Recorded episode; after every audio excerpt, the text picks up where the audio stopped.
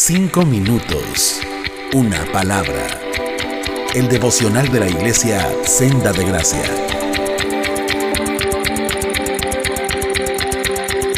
Buenos días. Les habla David Corrales. Quiero contarles una historia que aparece en la Biblia, en Génesis. Sara, una mujer de casi 100 años, se encuentra escuchando una conversación que nunca imaginó llegar a escuchar. Su esposo, Abraham, hacía unos minutos había entrado corriendo a pedirle a sus sirvientes que prepararan apresuradamente comida para unas inesperadas visitas. Ella estaba acostumbrada a recibir noticias extrañas de su esposo. Un ejemplo de eso fue cuando años atrás Abraham le cuenta que el Dios de la creación se le había revelado y que le ordenó que dejaran atrás su tierra y su familia emigrando con lo poco que tenían. Ella, Sara, como toda buena esposa, de seguro con muchísima reserva, le preguntó a Abraham, a ver, a ver, ¿en verdad estás seguro de lo que dices? ¿No será que tomaste mucho alcohol? No sé. Sara seguramente se preguntó por lo menos a qué destino maravilloso sería aquel extraño viaje. A lo que Abraham solamente le pudo contestar, no lo sé mujer, Dios me dirá dónde detenerme. Sin embargo, esta vez fue algo muy diferente el asunto. Ella se animó a escuchar curiosamente la conversación de su esposo. El hombre aquel le dijo claramente, Sara tendrá un hijo. Sara, que no solamente tenía una edad de casi 100 años, sino que además era estéril, lo único que atinó a expresar fue un triple ja ja ja. O sea, no se aguantó la risa y fue tan fuerte que el viajero la escuchó. Pero aquel viajero no era un hombre cualquiera, era el Señor mismo que decidió físicamente apersonarse y darle la noticia. Cuando el Señor escuchó reírse a Sara, le llamó la atención diciéndole, ¿por qué te ríes? Y sin esperar la respuesta de Sara, le dijo otra vez, ¿hay acaso algo imposible para el Señor? Sara entró en razón y tuvo miedo de su reacción, al punto de cubrir su incredulidad con una mentira. Señor, no, no, no, yo no me reí.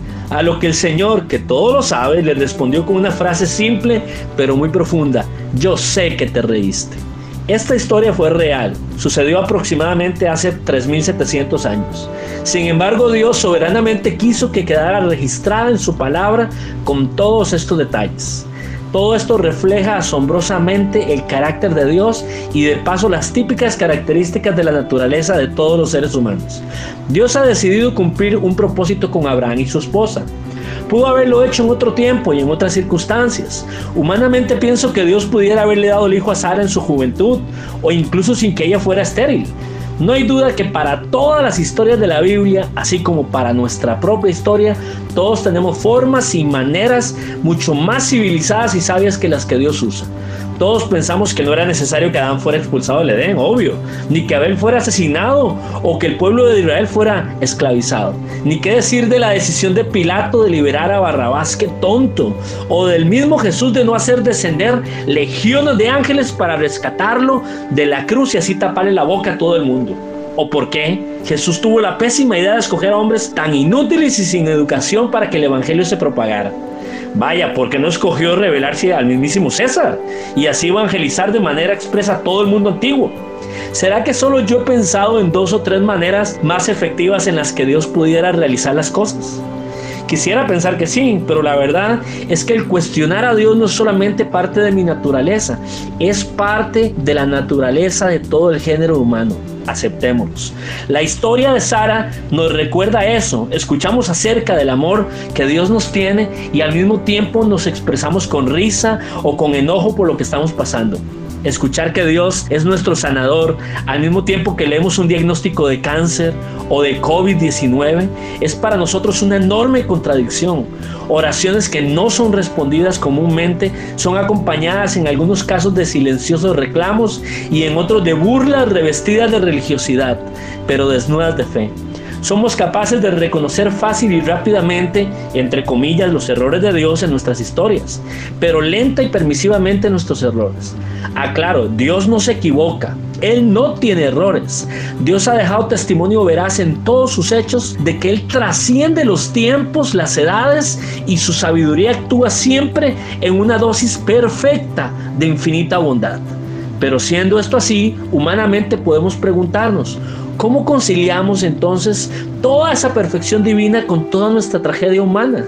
¿Hasta qué punto podemos nosotros realmente descansar en la providencia de Dios?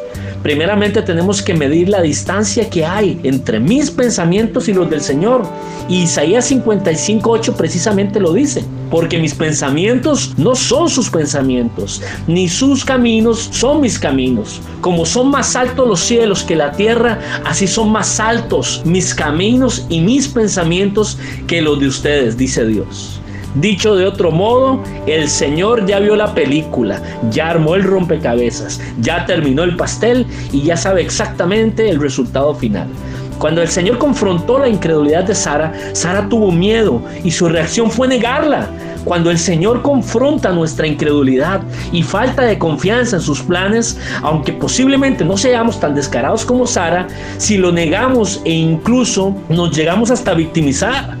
Así como Dios le dijo a Sara, yo sé que te reíste, Dios también nos dice a nosotros, yo sé que tienes miedo, yo sé que no me crees, yo sé que no me buscas, yo sé que no confías en mí. No neguemos nuestros sentimientos, pero tampoco los atesoremos. La brecha tan grande que hay entre nuestros pensamientos y sentimientos y los del Señor es tan, pero tan grande como la brecha que nos separaba antes de Cristo. Pareciera imposible de cruzar este abismo, tan imposible como aquel famoso mar rojo. Sin embargo, es una brecha que solo Dios puede ayudarnos a cruzar. Con su palabra se abre camino en medio de nuestras tragedias y nos invita a ver nuestros caminos tal y como Él los ve, así como nuestros destinos. Esta invitación solo puede ser respondida a través de la fe. Y en ese capítulo de Hebreos 11 precisamente dice lo siguiente, la fe es la certeza de lo que se espera, la convicción de lo que no se ve. Versículo 6 dice que el que se acerca a Dios debe de creer que Él recompensa a los que lo buscan. Por último, en nuestras vidas, que en muchos casos son muy similares a la de Sara, llegamos a un punto donde tenemos que decidir si confiamos en lo que Dios hace en nuestras vidas o no. El versículo 11 del capítulo 11 de Hebreos nos cuenta sobre este asunto y sobre la decisión que tomó Sara. Por la fe Sara recibió fuerzas para concebir, porque creyó que él, el que lo había prometido, era fiel para cumplirlo. Si confiamos sin ver, esperamos confiando en que Dios hace las cosas con el tiempo perfecto. Si cerramos nuestra boca y dejamos de cuestionar las formas y maneras en las que Dios escribe nuestra historia, podremos comenzar a recibir entonces las fuerzas necesarias para soportar las pruebas y sobre todo para que a través de estas pruebas conozcamos más profundamente y como nunca antes la tierna fidelidad de nuestro Señor.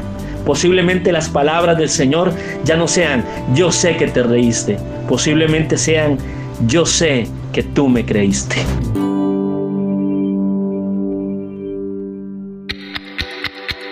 Cinco minutos, una palabra. El devocional de la iglesia Senda de Gracia.